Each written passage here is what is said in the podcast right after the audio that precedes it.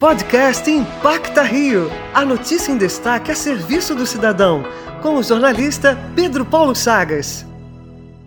Criado há oito anos, o Afrolage leva a cultura afro-brasileira para os moradores das redondezas do Meier, na zona norte do Rio. Flávia Souza, coordenadora do projeto, viu na ação uma forma de dar suporte aos moradores de rua da região, que são parte fundamental das tradicionais rodas na praça do bairro. Entre outras, né?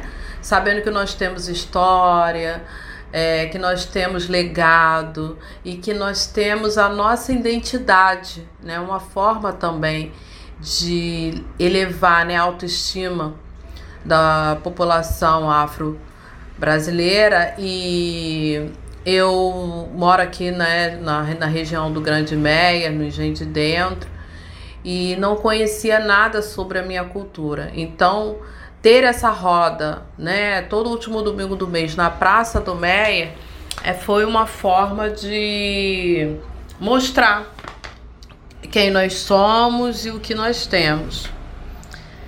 O Afrolage criou também rodas digitais de jongo e capoeira durante a pandemia. Para acompanhar o trabalho deles, acesse o Instagram, arroba grupo Afrolage. Para a Rádio Antena 1, Pedro Paulo Chagas.